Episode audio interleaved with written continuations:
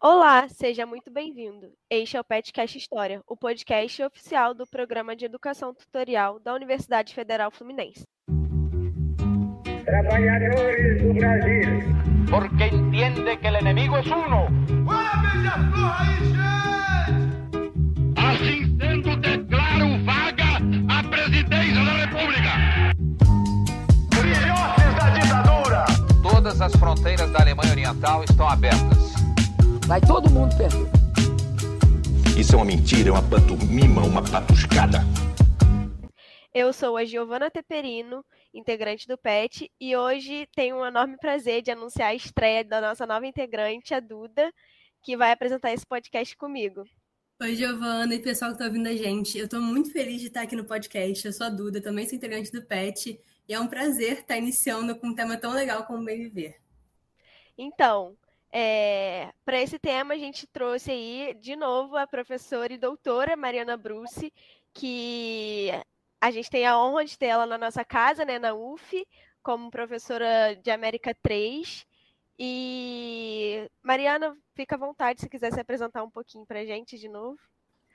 Olá, Giovana. Olá, Duda. Obrigada aí mais uma vez pelo convite. É sempre um prazer enorme estar aqui com vocês no podcast.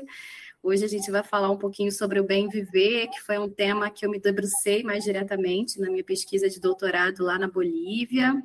E é um tema também que me move, que me mobiliza a partir também das ações de extensão que eu tenho realizado junto com o movimento de mulheres negras da Zona Oeste do Rio de Janeiro. Então, tem muita coisa que converge, desde o altiplano andino, lá da Bolívia, até a Zona Oeste do Rio de Janeiro, com essa grande temática que é o bem viver, que é absolutamente necessária para os dias que a gente está vivendo hoje. Obrigada, então, por essa oportunidade de poder falar um pouquinho mais sobre isso. Eu tenho certeza que esse vai ser um episódio muito especial, que é um tema também que mexe um pouco comigo, assim, que eu sempre quero aprender um pouco mais. É, mas antes da gente começar de fato, é importante pedir, para você, ouvinte, nos seguir nas nossas redes sociais, para a gente estar tá sempre que a gente está sempre postando novidades. É, no Instagram a gente é @pethistoriauf, no Twitter @pethistoria, no Facebook Pet História UF Niterói e também estamos no YouTube como Pet História UF. Então, como já foi falado aí pela Mariane e pela Duda, né? É, o tema desse episódio é o bem viver e ele tem uma forte ligação com dois episódios passados, um que foi a própria Mariana que fez com a gente, que foi sobre a guerra da água na Bolívia, e também com o último episódio que foi postado sobre capitalismo histórico e meio ambiente. Então, vale a pena vocês também conferir esses outros episódios que tem, faz uma super relação, principalmente para a gente entender aonde se encaixa esse bem viver na nossa sociedade, né? Muito porque na Guerra da Água da Bolívia é, teve toda uma discussão, teve trouxe muito para a visão da gente é, esse protagonismo indígena que está emergindo principalmente ali depois da década de 70, 80, mas a Mariana vai saber explicar melhor. E, e também esse episódio do capitalismo histórico, a gente entende de fato como é esse processo de do capital se tornar é, algo que vai influenciar no nosso cotidiano, que ele está em todas as relações que a gente vive né, no mundo e como isso impacta o, nosso, o meio ambiente e a nossa vida em si, porque nós somos pessoas, mas estamos conectados com a natureza e a natureza faz parte do nosso dia a dia e o bem viver vai, vai ser um desfecho assim muito central para toda essa discussão, não desfecho, mas ele vai acender mais ainda essa discussão sobre como que a gente está vivendo, o que a gente tem que fazer, né? Enfim, o BBB vai estar como uma espécie de resposta, né, para a gente repensar no, o nosso estilo de vida hoje em dia. Então, a gente achou que seria um tema bem legal para a gente trazer para a gente discutir mais e vocês saberem um pouco mais. É, pois é. Como a Giovana falou, né, o bem viver é um tema super importante e que não é tão não é tão divulgado assim, né? Nem todo mundo conhece, nem todo mundo já, enfim, teve a oportunidade de discutir o bem viver, então por isso mesmo a gente quis trazer aqui para vocês. É, tentando assim dar um apanhado geral, o bem viver ele tem como base a vivência harmônica e comunitária de povos originários da América Latina com a natureza e com todos os seres, né? Não é uma coisa só entre os seres humanos, mas também levando em consideração a natureza, os animais, enfim.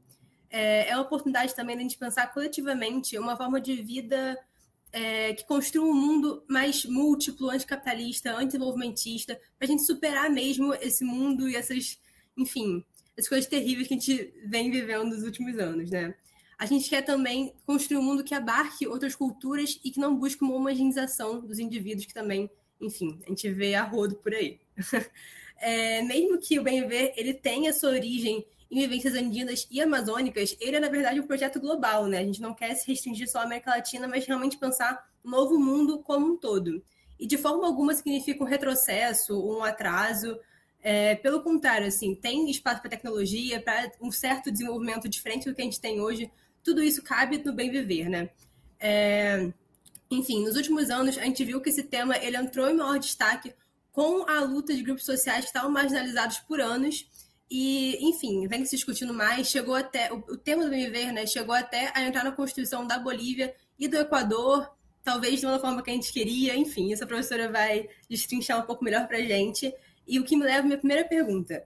Mariana, explica um pouco para a gente como é que foi é, que eu, a ideia do bem viver ele entrou mais nas discussões do mundo pós, pós-moderno, né? Saiu só da vivência, enfim, dos povos originários e está agora, enfim, se discutindo mais esse tema. Então, Giovana, Duda, eu queria começar essa reflexão lembrando aqui uma fala do Ailton Krenak. Ele tem um livrinho que se chama Caminhos para a Cultura do Bem Viver, que é bem legal, que ele dá uma sintetizada nessa discussão.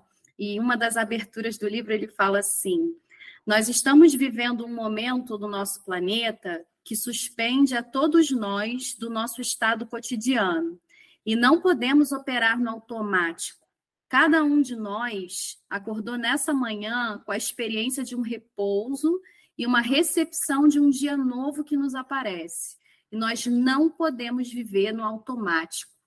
Eu acho que ele faz um convite para a gente parar e refletir de fato sobre o que, que a gente está construindo no mundo hoje e a necessidade da gente repensar muitos dos aspectos que são naturalizados, que são reproduzidos automaticamente a partir de uma determinada matriz civilizacional, epistemológica, ontológica e ampliar as nossas perspectivas de mundo para outras possibilidades de existência no planeta.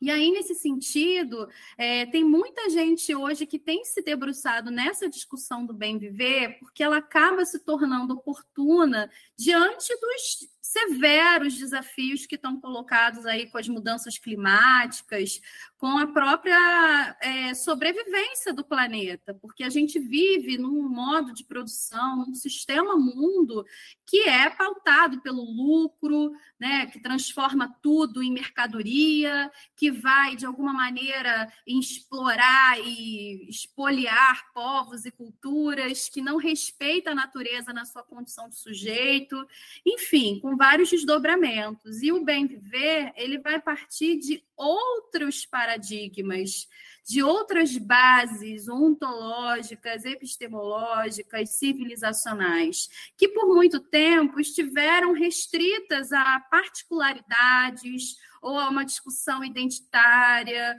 ou a uma realidade específica de determinados povos indígenas quando na verdade não é exatamente isso. Primeiro, que o bem viver não é uma perspectiva sistêmica, no sentido que há uma apresentação de um sistema que vai substituir o capitalismo, mas é sim uma perspectiva antissistêmica, que se coloca como uma fronteira para a construção de mundos plurais que vão se constituir a partir de alguns princípios fundamentais. E aí, nesse sentido, vamos entender que princípios são esses, que não são invenções é, do tempo presente, pelo contrário, são princípios, formas de viver que encontram analogias em diferentes partes do planeta, mas que vão se basear justamente numa lógica de vida muito diferente dessa que nós estamos mais acostumadas, sobretudo nas áreas urbanas, nas grandes metrópoles, onde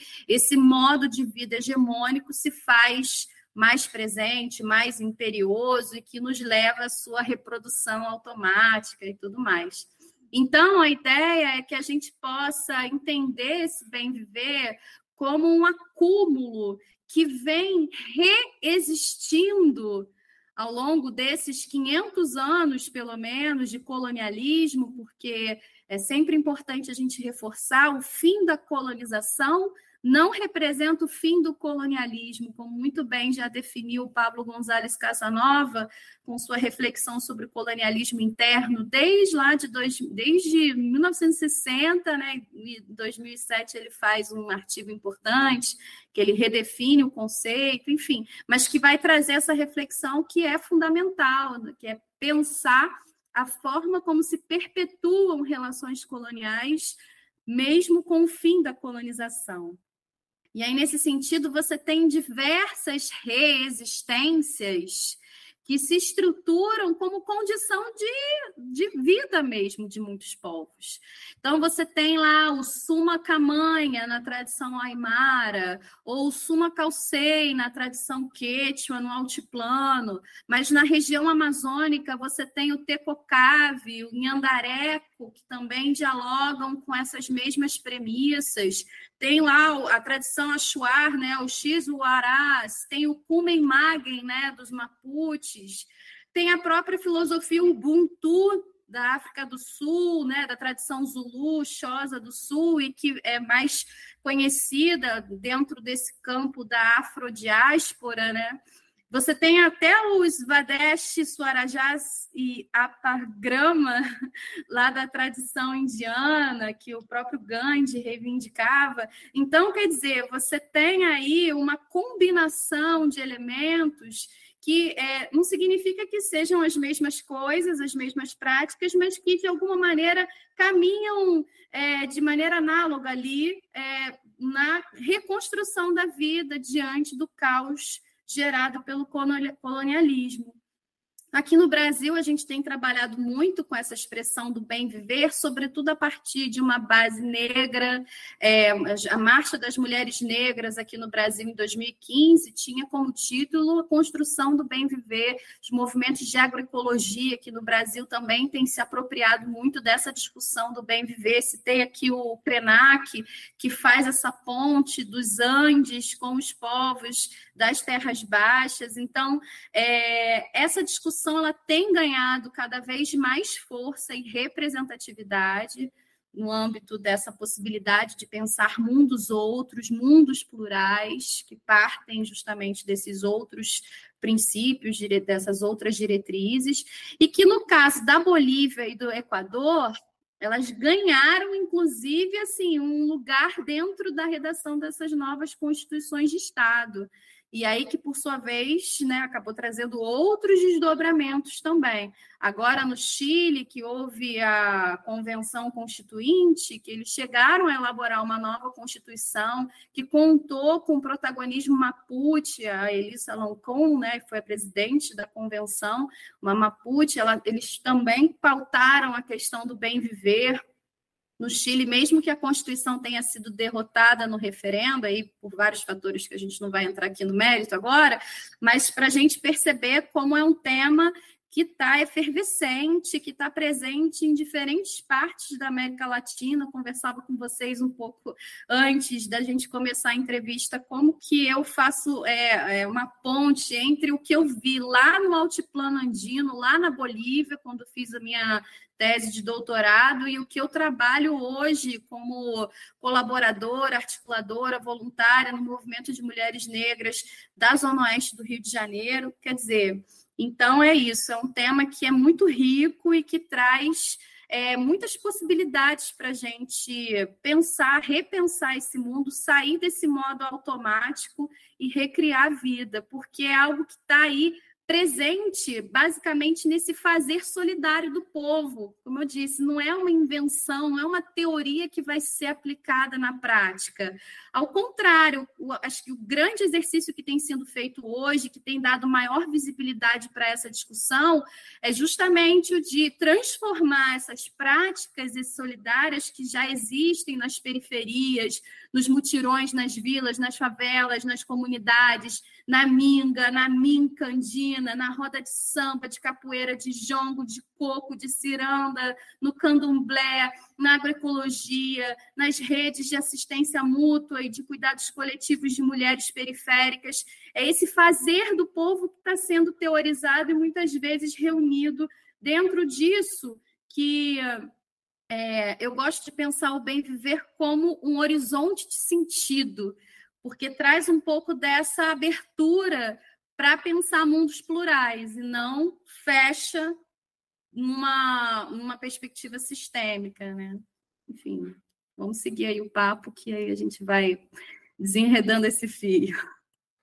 Não, já está perfeito assim para mim e eu espero que para o ouvinte também, porque é, esse assunto realmente mexe muito com a gente, né?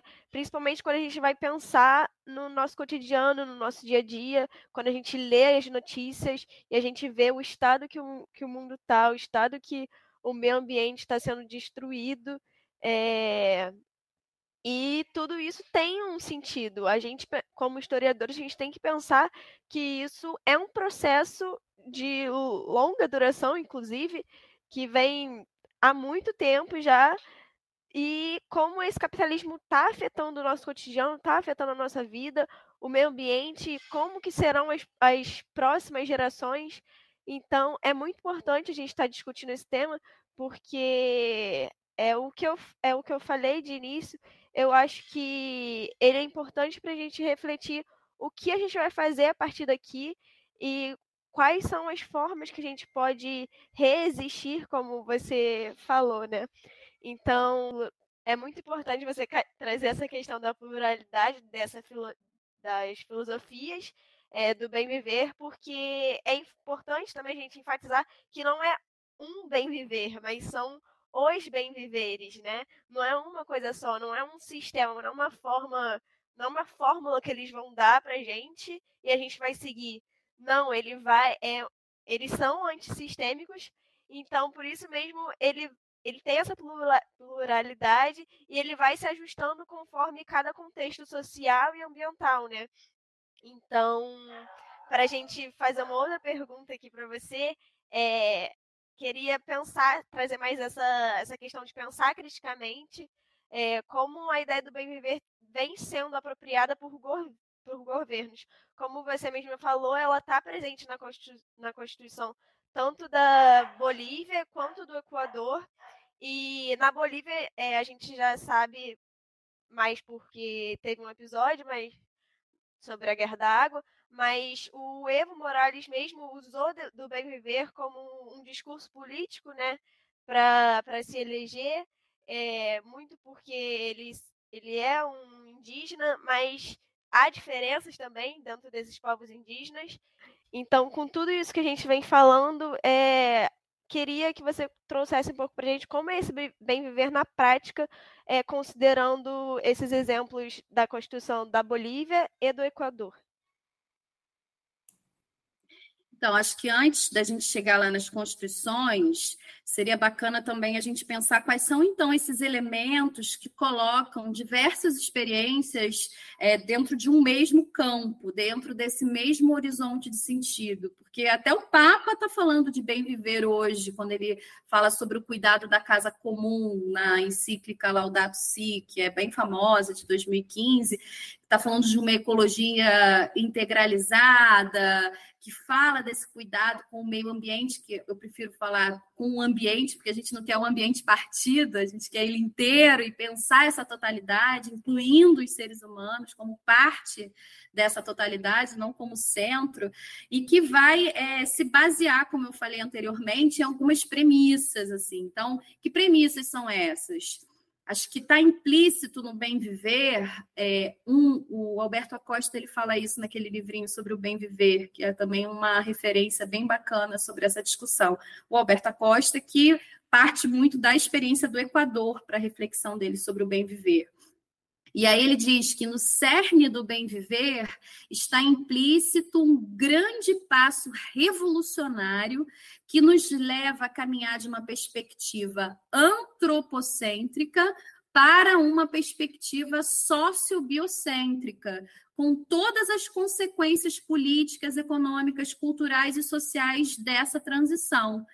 Bom, mas o que, que significa isso? O que, que significa você sair de uma lógica antropocêntrica para uma lógica sociobiocêntrica? É, como ele falou, uma mudança revolucionária. Porque quando a gente fala de antropocentrismo, que é a base fundante desse sistema mundo moderno colonial, a gente está falando de uma base que tem é, uma natureza centralizadora, piramidal, hierarquizante, autocentrada no homem, e aí é o homem mesmo, não o homem, o gênero humano, é o homem, gênero masculino, é patriarcal, branco, é racista também, é colonial, é autoritário, é dualista, é mecanicista, é predatório, é extrativista, produtivista, industrialista, linear, destrutivo, evolucionista, economicista, mercadológico, eu poderia ficar aqui várias horas, assim, excludente, desigual, individualista, consumista, acumulativo, tecnicista, enfim. E o que, que significa você sair dessa base antropocêntrica para uma base sociobiocêntrica? Aí você vai trabalhar com outros valores, com outros princípios é, de natureza democrática, holística, sustentável, pachamamista, que reconhece essa figura da mãe terra, harmônica, interdependente, cíclica, regenerativa, distributiva, coletivista, colaborativa, resiliente, comum, antirracista, antissexista, circular, agroecológico, integrativo, inclusivo, territorializado, corporificado, afetado, é complexo, é plural, é solidário, é relacional, comunitário, como vocês já mencionaram, recíproco, autogestionário, autossuficiente, enfim, e várias outras coisas também. Mas só por esses aspectos a gente já percebe assim, mudanças que trazem desdobramentos políticos, econômicos, culturais, que evidentemente não são transformações que vão ser que vão se dar a partir da tomada do Estado ou tão somente disso, mas que abrange várias dimensões da vida e que, como eu falei, não são utopias a serem realizadas um dia, são práticas existentes nas periferias do sistema. Então, é, com isso, o bem viver ele não vai sintetizar uma proposta monocultural fechada, uma fórmula ou um programa específico, como nossa tendência moderna ocidental colonial acaba nos impulsionando. A gente acaba buscando aí então uma fórmula para ser implementada. Não é assim, ele é plural na sua natureza e nessas diferentes manifestações, mas tem esse horizonte de sentido comum que vai articulando diferentes vivências, diferentes sujeitos a partir desses princípios, a partir de práticas que vão é, trazendo culturas, saberes de diferentes povos em equivalência, tanto na crítica que é realizada a essas matrizes da modernidade colonial capitalista, quanto na possibilidade de construir mundos outros possíveis. Agora, são anticapitalistas, são antissistêmicos, porque vai lá na raiz do processo. Então, não é uma pauta identitária, é uma pauta estrutural, inclusive, mas que não vai trazer necessariamente uma estrutura, uma engrenagem fechada para esse porvir, ou para amplificar essas práticas que já estão colocadas. É o Mário Ibanes que fala dessa perspectiva do horizonte de sentido, é justamente para a gente se deslocar desse lugar de um modelo que precisamos conquistar, mas entender o que, que são essas práticas e modos de vida que vão possibilitando alternativas ao desenvolvimento, às modernidades dominantes e essa forma de vida predatória que está levando à destruição do nosso planeta. Então, a potência desse discurso ela é tamanha que não podemos circunscrevê-la apenas às realidades andinas ou amazônicas, mas que inspira mudanças estruturais. Não, é, não foi à toa que o Evo Morales ele se tornou um dos grandes porta-vozes da defesa do bem viver dentro de uma agenda global, com desdobramentos concretos. Quando ele vai para a agenda global, quando ele vai para a ONU, trazer a demanda do reconhecimento, por exemplo, da natureza como um sujeito de direitos, isso é muito radical, porque desloca a natureza desse lugar de conquista, desse lugar de produto, e justamente reconhece a sua existência ontológica a despeito das necessidades do homem, quer dizer, não está ali colocada a serviço das necessidades do homem, mas ela existe em si. E é preciso construir uma relação harmônica e respeitosa com essa natureza, inclusive porque somos parte dela também.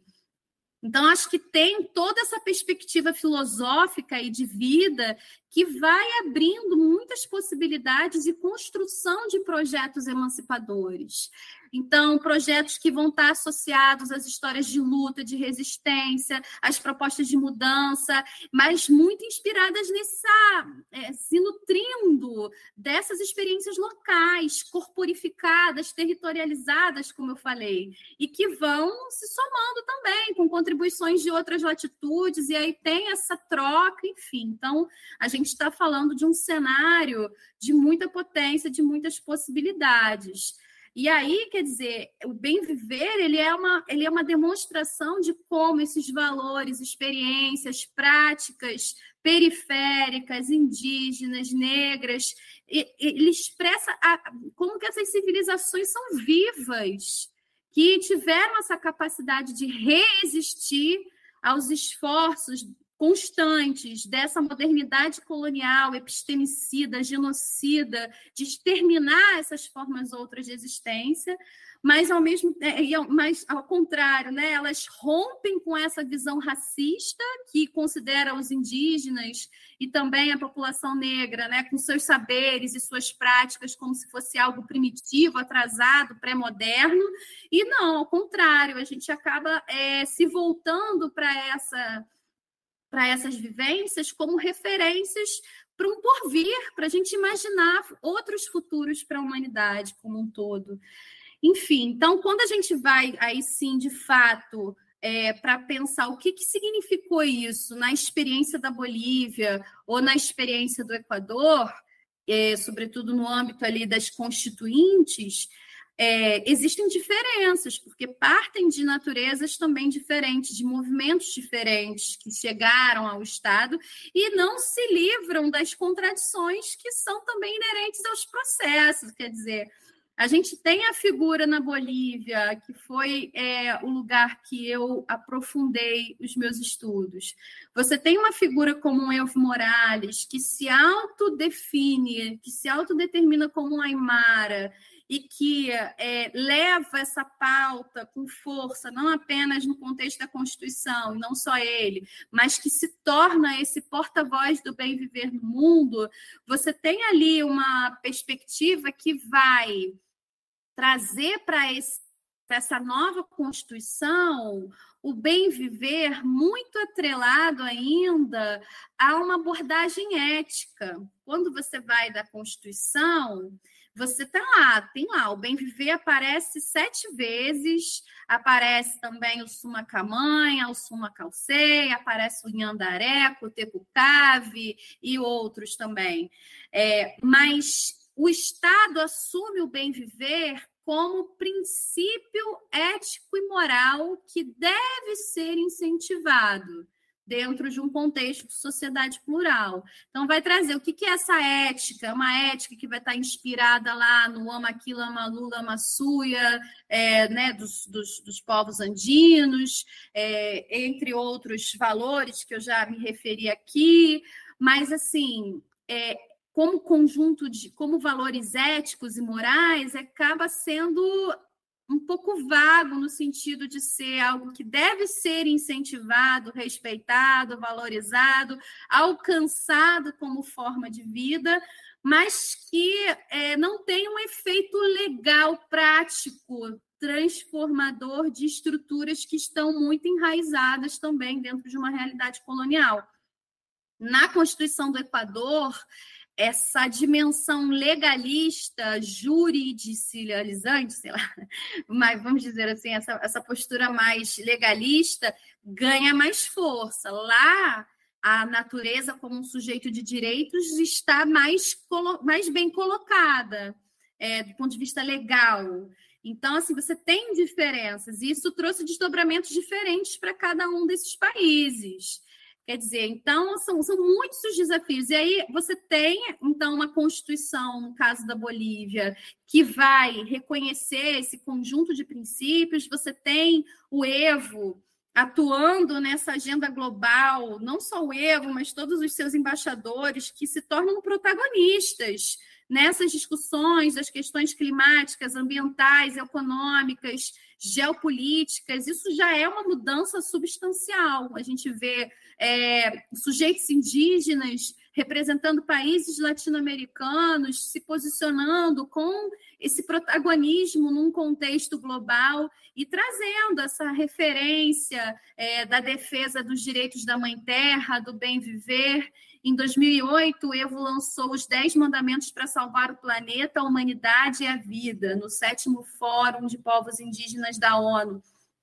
Esse documento ele vai trazer uma série de é, necessidades que o mundo precisa é, se apropriar para justamente salvar o planeta. E é muito interessante, porque tem um, um caráter extremamente radical, antissistêmico, anticapitalista. Então, está pautando um debate que eu insisto, não é um debate identitário, como muitas vezes se pressupõe. É, pelo contrário, então, e traz alguns desdobramentos concretos, por exemplo, quando ele pauta a água como um direito humano e de todos os seres vivos do planeta, né? quando reforça a questão é, do respeito pela Mãe Terra, dos serviços básicos como água, luz, educação, saúde, como direitos humanos. Então, é, ele vai trazer é, percepções, possibilidades da gente é, é, enxergar a nossa forma de viver com, com, com, muita potência, não apenas para os povos indígenas, mas para todo mundo, para toda a humanidade. E foram várias outras iniciativas que, é, durante a sua gestão, acabaram conferindo aí maior visibilidade também para esse tema. Teve a Conferência dos Povos do Mundo sobre as Alterações Climáticas em Cochabamba, em 2010. É, 130 países participaram dessa conferência. Eles escreveram uma carta de acordo dos povos, que é a base para essa regulamentação internacional da natureza como um sujeito de direitos e que vai. É, vai definir aí vários daqueles princípios que eu, que eu citei anteriormente, e aí vai trazer esses elementos da harmonia, do equilíbrio entre o todo, entre todos e o tudo, a, da complementaridade, da solidariedade, desse bem-estar coletivo, enfim, do reconhecimento do ser humano pelo que ele é e não pelo que ele tem, da eliminação de todas as formas de colonialismo e assim por diante. É, foi também por iniciativa do Evo que, que foi implementado o Dia Internacional da Mãe Terra, no dia 22 de abril, quer dizer, trazendo maior ênfase para essa essa outra forma de se relacionar com a natureza, de entender a natureza, de nomear a natureza. é, o, enfim, e várias outras coisas. Então, é, há toda uma movimentação global no sentido do estabelecimento dessa Declaração Universal da Mãe Terra, que caminharia junto com a Declaração Universal dos Direitos Humanos. É, mas, enfim, para além desses aspectos, assim, é, do ponto de vista diplomático, das relações internacionais, ou mesmo do ponto de vista da Constituição da Bolívia, como é que isso foi colocado em prática de fato durante o governo Evo Morales? O que, que é o bem viver na prática dentro dessa perspectiva do Estado? Que a gente já falou que essa prática ela existe nas periferias a partir de diferentes tradições e povos. Mas o que significa o Estado se apropriar disso, transformar isso num valor ético, moral que deve ser impulsionado pelo Estado? E aí, assim, é, essa é uma reflexão para a gente fazer. Quais são os indicadores do bem viver? É, como é que a gente avalia a aplicação desse bem viver como política pública? É, isso, como eu falei, para além desses aspectos mais, é, vamos dizer assim, mais político-diplomáticos que eu já me referi. Então, na prática, você tem uma demanda é, muito, muito retinta de descolonizar o Estado. Isso está na Constituição também da Bolívia, esse horizonte de descolonização do Estado. E o que isso significa? É, na prática, na Bolívia, significou caminhar numa direção é, em defesa da nacionalização dos recursos naturais, que vai devolver ao Estado controle sobre essa base natural, sobre essa base material, a distribuição de riquezas através do estabelecimento de um Estado social protetor e equitativo, responsável pelo bem-estar, responsável pelo bem comum. É o Estado que deve promover isso e não o mercado. Então, né, dentro de uma perspectiva anti-neoliberal também, em resposta às décadas de implementação de neoliberalismo naquele país, que, como naquele outro episódio a gente falou, desencadeou insurreições populares indígenas é, de larga magnitude. Né? Então, a dinamização, a diversificação da economia, potencializando os produtores locais, as reformas sociais, a ampliação do acesso à educação, ao emprego, resgate da soberania do país, ampliação da representatividade dos indígenas e mulheres nos espaços de decisão, a manutenção da própria unidade do país, a despeito dos esforços separatistas de alguns setores lá da Bolívia. Mas ainda a gente precisa ir mais fundo nessa discussão, porque a gente, né, como eu comentei aqui, é, é uma natureza muito radical, muito antissistêmica. E aí, assim, como colocar isso em prática real, real no sentido assim, é, há uma, toda uma expectativa de um Estado protetor, de que vai fomentar esse bem comum, mas da onde vão vir os recursos? Né? Há um anúncio de uma diversificação da economia, mas como realmente romper com essa, esse fio progressista, extrativista, que muitas vezes é a base de um crescimento econômico que vai gerar os recursos para promover esse tipo de trans. Então, há uma contradição ali que precisa ser superada, porque muitas vezes, diante dessa necessidade imperativa de ter o recurso, do Estado ter o recurso para poder fazer redistribuição, para poder promover as mudanças, este acaba sendo escravizado a uma lógica de dependência é, daquilo que é daquilo que foi colocado, é, foi imposto como a vocação daquele país, a vocação econômica de, daquele país, dentro dessa lógica de monoexportação, é, de baixo valor agregado, de exportação de commodities. Hoje a Bolívia exporta principalmente soja, lítio, é, você tem ali, exporta vários minérios, você tem ali uma economia ainda muito frágil do ponto de vista da sua própria soberania, que é muito dependente dessas oscilações do mercado internacional e que a própria essa própria natureza extrativista já é uma grande contradição com a própria filosofia do bem viver. Então, a própria aí, mas, mas ao mesmo tempo, quando você coloca isso na Constituição, a luta ela vai para um outro patamar. Porque uma coisa é quando você está pautando na Bolívia, por exemplo, é, a proibição de transgenia lá na, na produção da soja. É, então, transgênico é, é, uma luta né, contra os transgênicos, contra os agrotóxicos, etc.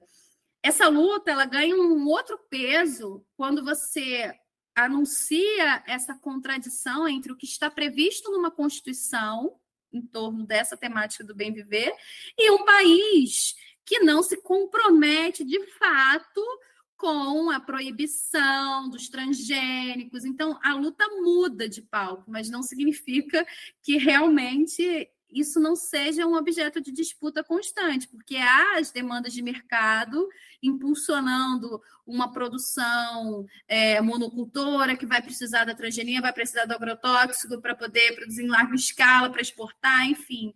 Então, é, você tem esses cenários. A questão do, de Tipnis, né, que foi um dos grandes, é, uma das grandes crises que o Evo enfrentou no seu governo em 2011, envolvia justamente o quê? Uma demanda enorme da Bolívia é, se integrar a um projeto de desenvolvimento regional da América Latina, que vinha recebendo recursos de vários países, inclusive do BNDES aqui do Brasil, para construir estradas que pudessem facilitar o escoamento desses produtos pelo Pacífico, para atender o mercado asiático. E aí são várias obras de infraestrutura que são implementadas em diversos países. O Equador também vivenciou isso. Mas na Bolívia havia, por exemplo, a proposta da construção de uma estrada dentro de um território indígena que gerou um, um, uma crise social enorme no governo. Mais de 500 mil pessoas marcharam para La Paz contra a construção dessa estrada em Tipnis e que colocava em, em, em, absoluta contradição esses princípios, porque, enfim, a construção da estrada foi teve, tiveram vários problemas, não houve a consulta aos povos originários ali. Quantitativamente, os povos que vivem dentro dessa reserva são, são em número reduzido.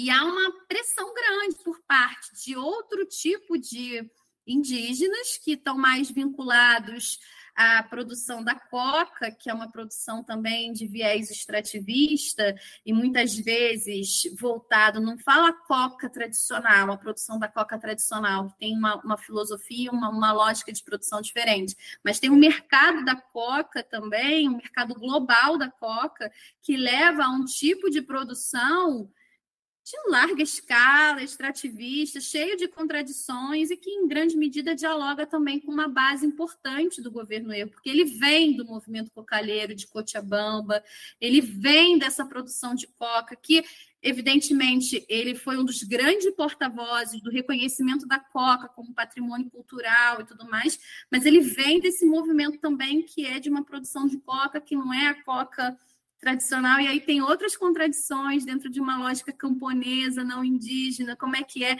Enfim, o fato é que a discussão sobre Tipnis trouxe aí uma, uma fissura dentro do bloco histórico que se conformou dentro com a, com, sua, com a sua liderança dele, do Álvaro Garcia Lineira, que nunca mais foi recuperada. Então, desde 2011, é, essa crise do Tipnis assim, foi um divisor de águas, e dali foram várias outras situações de contradições que, sobretudo, assim, os, os povos das florestas, os povos das terras baixas, têm protagonizado justamente um lugar ali de reivindicação do bem viver mais coerente do que o que está sendo proposto a partir do Estado, a partir do altiplano. Mas aí são essas tensões que vão é, existindo, mas acho que a gente tem ali um peso muito grande dessa, dessa filosofia no sentido de abrir essas brechas, assim, esgarçar essas brechas de reflexões sobre a necessidade da gente repensar o nosso modo de ser, repensar a economia, repensar a política, repensar a própria racionalidade, assim. É, tem muitos desdobramentos que a gente poderia aprofundar aqui a partir dessa discussão do bem viver, mas acho que é, acho que é, é quando a gente olha a partir do Estado, essas contradições elas se acirram porque há as necessidades materiais, imperativas, imediatas ali que o Estado precisa dar conta, existe a necessidade do recurso, o recurso vem do extrativismo, e aí como é que você rompe com esse ciclo vicioso?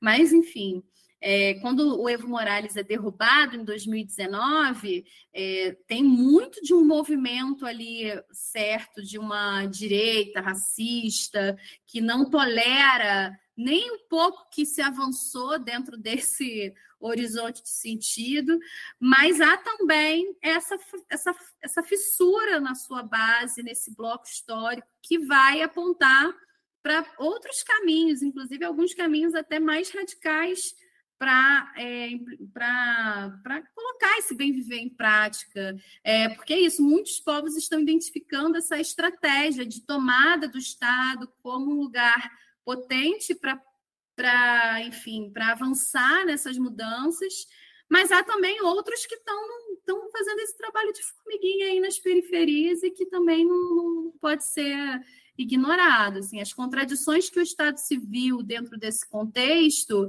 não é, acabam ou não comprometem essa potência, no sentido, ah, o Estado não, nunca vai conseguir romper com esse ciclo, então bem viver nunca vai ser possível, vamos dizer assim, não é, não é por aí.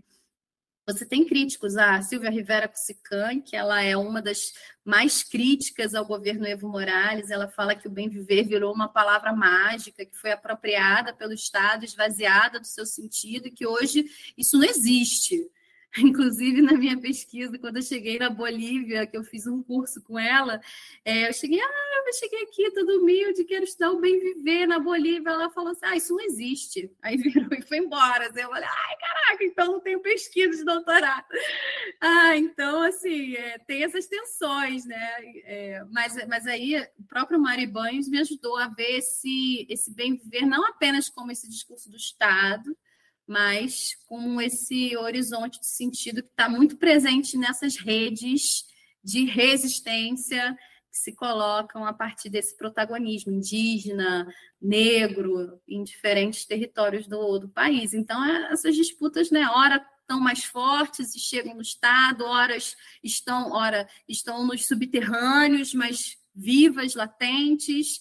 Então, a gente precisa estar tá é, bem esperto, observando esses diferentes movimentos. O Evo foi derrubado em 2019, mas o Mais volta é, a, a vencer as eleições com dois ex-ministros do Evo, mas também puxando uma outra base indígena para lá, que pode trazer outros desdobramentos. No Equador, você chegou a ter um movimento do Estado de proibir a extração de petróleo dentro de um parque nacional, por conta desse reconhecimento da natureza como um sujeito de direitos na Constituição, esse foi o argumento utilizado para que o Equador proibisse a extração de petróleo lá na iniciativa Yasuni, né? Como um compromisso da humanidade. Isso gerou uma repercussão enorme global, uma grande capacidade de, de fato, frear esse motor extrativista, destruidor, com alto potencial destrutivo, porque lá era um território que tinha um significativo volume de petróleo, e a ideia era deixar esse petróleo no subsolo do parque. É, e aí, né? Então, isso vindo do plano de governo do Estado, isso foi muito, muita coisa. Não conseguiram sustentar isso muito tempo. Depois o governo acabou recuando, foi muita pressão.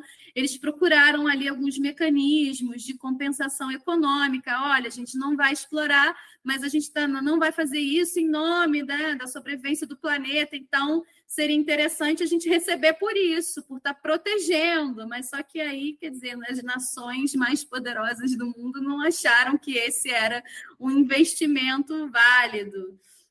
Mas só e aí depois no final acaba que essa pressão é, fez o governo recuar, mas só do governo ter ensaiado e ter mobilizado uma proposta nesse sentido já serviu de inspiração para que várias outras nações é, pudessem perseguir um caminho semelhante.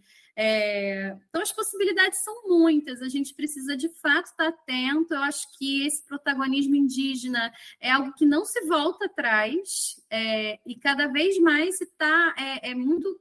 É muito, é muito nítido a, a, o entendimento de como são, inclusive, estratégicos para a gente pensar é, o mundo, né? saindo daquele lugar do particularismo, das pautas identitárias, como se fosse algo setorial e não, é, não afetasse, por exemplo, a nossa existência aqui dentro de uma metrópole como Rio de Janeiro. Enfim, ao contrário, né?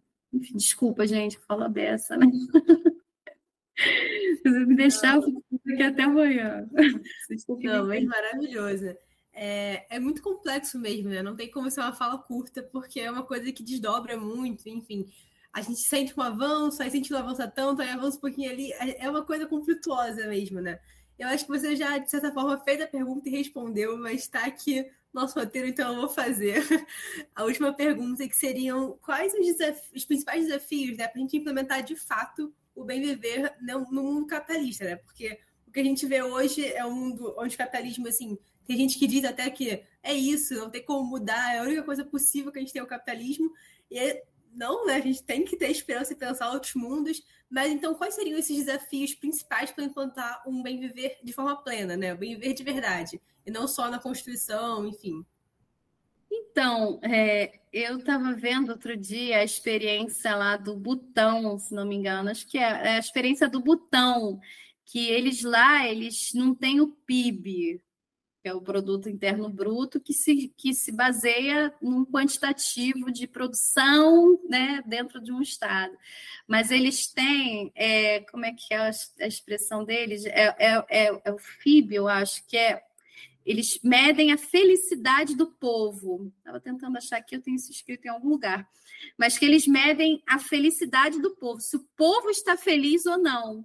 E aí isso já é uma mudança assim muito radical, porque os medidores para identificar se a população está feliz é, vão necessariamente é, dialogar com outros elementos que não são contemplados dentro de uma lógica que muitas vezes predomina, uma lógica economicista, produtivista, que é, se preocupa basicamente com as taxas de crescimento de um determinado país. Mas o que é taxa de crescimento? Assim? Acho que um dos grandes desafios para a gente, o Pablo Solon, também naquela da Bolívia, ele faz essa discussão. Tá, mas e aí? O que, que a gente vai fazer? É, o que, que a gente precisa potencializar para realmente esse bem viver ganhar uma dimensão é, mais, mais uma, ganhar uma, uma, maior consistência de uma, um ponto de vista mais generalizado assim das sociedades e tudo mais. E aí ele vai trabalhar com alguns parâmetros, por exemplo, superar o estatismo. Então, o Estado não deve ser considerado o principal ou o único meio para se alcançar o bem viver a aposta maior tem que estar na sociedade, que é a única capaz de se contrapor a essa dinâmica perversa que o poder estatal carrega. Então, quando a gente estatiza o bem viver, ou só o, o compreende à luz desse lugar, a gente tolhe também essa natureza autogestionária e questionadora do bem viver porque a tomada do Estado ela é, pode ser parte desse processo, ela contribui para um processo de emancipação, de autodeterminação, mas não deve ser apenas, não deve ser o lugar onde a gente investe todas as fichas, porque necessariamente só o fato da gente estar ali já já é uma redução desse horizonte de sentido que não cabe no Estado, de fato não cabe. Um outro aspecto que ele chama atenção é para potencializar o local e o comunitário. E aí, quer dizer, aquilo que eu estava falando, dessa busca eterna pelo crescimento econômico para compor lá o PIB de um país. Essa busca ela se contrapõe diretamente com a perspectiva do equilíbrio, da harmonia, porque quando a gente vai pensar a partir disso, do equilíbrio, por exemplo, a gente vai precisar enfrentar a desigualdade estrutural, que não vai se resolver apenas com os programas sociais ou com uma redistribuição dos excedentes do Estado, que é a base matemática né, que, tá, que vai é, na direção lá da busca pelo crescimento. É, é então, a gente vai precisar mexer efetivamente com essa classe de poderosos do setor financeiro, do agronegócio, da mineração, né, do empresariado, em favor de uma economia que seja plural, que não seja piramidal, que não seja hierarquizante, mas que se beneficie do local, do comunitário. E a Bolívia ela tem um potencial muito grande, porque ela tem tradições dentro do campo da agroecologia, do sistema agroflorestal de produção, na busca por uma soberania alimentar que parta da produção local. E quando eu falo isso, as pessoas podem pensar assim: ah, mas isso nunca funcionaria no Brasil, como que a gente vai investir no local, né? Uma, um país da dimensão como o Brasil. A comida que a gente come não vem do, do agronegócio. O que a gente come vem da agricultura familiar, que é produzida no entorno da cidade. É, é aí que está a grande é, possibilidade de transformação e que precisa desse investimento. Geralmente, são lugares de produção que são fortemente conectados por redes de intercâmbio de conhecimentos, de saberes, é, tecidos comunitários que estão ali, que estão produzindo outras energias, que vão trabalhar com energia solar, com energia eólica, enfim. Então, você tem ali as empresas estatais, os serviços públicos que podem é, promover essas iniciativas, né? que podem, que têm um grande, uma grande capacidade de transformação.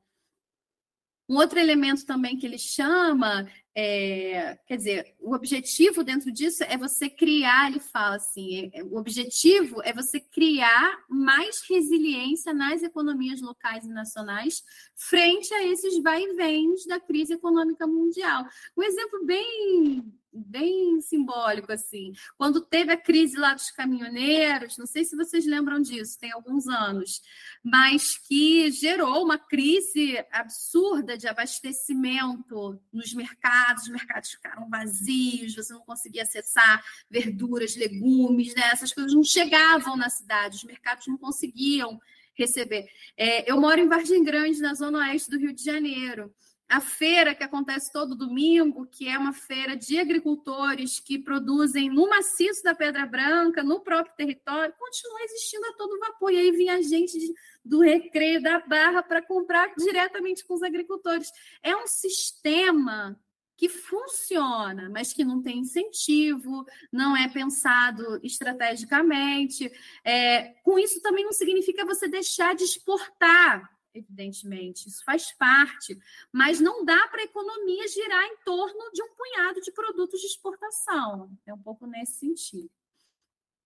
Enfim, essa, a, a defesa da plena diversidade cultural é, num Estado plurinacional, e por plurinacionalidade, é, não é, isso não diz respeito apenas aos países que, com, que têm é, populações indígenas é, de, de, de, larga densidade. Não, é a gente reconhecer essa diversidade como inerente. São distintas nações que habitam o mesmo território, então são diferentes idiomas, é, que passam por, por autonomias territoriais, que passam por outras discussões de justiça, de democracia, de demarcação, mas que passam também pelo reconhecimento dessa diversidade dentro de um contexto é, urbano, dentro desse contexto, né? A Silvia Rivera ela tem uma discussão maravilhosa, inclusive eu escrevi um artigo agora que vai ser publicado esse mês na revista do Espaço Ameríndio, que é sobre o mundo que ela fala, essa tendência de você transformar é, a realidade dos povos indígenas em uma realidade apartada, então os indígenas são só aqueles que estão nas reservas, nos territórios demarcados, circunscritos a determinadas fronteiras. Essa é uma percepção muito masculina, muito patriarcal da realidade. E é, o foco dela é a parte das mulheres, das mulheres indígenas, que estão enredadas nesses tecidos urbanos e que se reproduzem e que reproduzem a vida dentro desses contextos sem negar quem são elas percorrem esses diferentes mundos. Elas são indígenas, mas elas também tem dentro delas né, outros referenciais identitários e esses referenciais eles não viram exatamente uma terceira coisa, o mestiço, o aculturado. Não é assim, é, é como se eles existissem de maneira justaposta dentro do sujeito. Ela vai lá no Zabaleta Mercado, no conceito dele de sociedade abigarrada, para pensar essa condição mais complexa desse sujeito, sobretudo nesses ambientes urbanos. E é preciso reconhecer essa diversidade, porque são diferentes povos, de fato, que estão aí. Essa dimensão da natureza, o reconhecimento da natureza, ser natureza, somos natureza, e o extrativismo é, não é a saída para o extrativismo. A gente precisa realmente entender, romper com esse ciclo vicioso e que é, não se resume à nacionalização das reservas, que esse foi um primeiro discurso que ganhou maior visibilidade, vamos nacionalizar então as reservas de petróleo, de gás, de lítio, mas aí o Estado nacionaliza e ele reproduz essa lógica predatória com a natureza, não faz sentido. Então a gente precisa encarar esse desafio urgente de gerar uma profunda transformação civilizatória e criar ecossociedades que sejam mais justas, mais equitativas, que respeitem a natureza como esse sujeito de direitos e a investir em políticas de reflorestamento articuladas a iniciativas agroflorestais. Tem muita experiência bacana é, de povos que vivem em harmonia, em complementaridade com a natureza. E aí isso significa repensar também toda essa toda essa filosofia que está por trás das dinâmicas urbanas, que é possível ser transformada. Enfim, ele vai continuar, eu acho que, se não me deixar também, fica aqui até amanhã falando, mas ele vai falar da despatriarcalização, de uma democracia real, da complementaridade internacional. Tem muitos caminhos, e que muitos caminhos, inclusive, que vão para além desse aspecto macro, mas que, como eu já falei várias vezes aqui, são práticas que precisam e devem ser potencializadas, visibilizadas. acho que a gente tem que ir para a rua, tem que estudar, tem que fazer pesquisa, tem que transformar isso é, em registro, em fonte, em referência para a gente pensar e repensar esse mundo que a gente está vivendo a partir dessa ecologia de saberes. Assim. Então, acho que nós aqui na universidade a gente tem um papel importante nessa história de dar maior visibilidade, de poder é, contribuir aí nessa batalha, que não é, não é fácil. É, tudo que você falou está contribuindo para essa batalha, né, professor? Inclusive, é, eu queria abrir aqui um espaço, porque, como você falou, você faz parte de uma rede, né, que, de mulheres e negras que, que trabalham com essas questões, né, que incentivam a gente a, a resistir, procurar outras formas de, é, de mundo, né? Para a gente trazer para as próximas gerações, e até mesmo para a nossa, né? Porque não? É, melhorias. Então, eu queria abrir esse espaço para caso você queira falar um pouco mais sobre suas questões pessoais, fique à vontade. É, essa é uma história já de muitos anos que eu venho caminhando junto com as mulheres da Zona Oeste, com algumas organizações de mulheres da Zona Oeste. Eu moro na Zona Oeste, então sempre é, me aproximei dessa dinâmica né, de organização, com, inicialmente com a Coletiva Popular de Mulheres da Zona Oeste, é, que vem promovendo uma discussão sobre esse território a partir dessa perspectiva, mapeando violências, mapeando resistências, e quando você caminha junto com essas mulheres, a gente vai percebendo, vai se dando conta que é até como condição de sobreviver a esse mundo patriarcal, racista, materialista, produtivista, tudo isso que a gente viu aqui, essas mulheres elas vão tecendo as suas resistências e vão, inclusive, reproduzindo outros valores que, se nesse caso, bebem mais dessa, dessa, desse campo da afrodiáspora, dos valores civilizatórios afro-brasileiros, que a Zoilda muito bem é, procurou sintetizar lá naquele mapinha, que ela vai trazer vários desses valores da oralidade, da ludicidade, da musicalidade, da comunidade, do axé, enfim. E aí é, é, muito interessante a gente observar como que na prática essas mulheres vão construindo outros mundos dentro dos seus territórios, dentro dos seus espaços de vida. Porque é isso, é, ou é isso ou a gente não sobrevive ao avanço da especulação imobiliária, as remoções, é, e há vários outros desafios de forças paramilitares ao machismo, enfim. Então, é, venho caminhando com essas mulheres há alguns anos e no contexto da pandemia, mais especificamente, houve uma necessidade urgente de mitigar a fome nos territórios, de combater o nutricídio.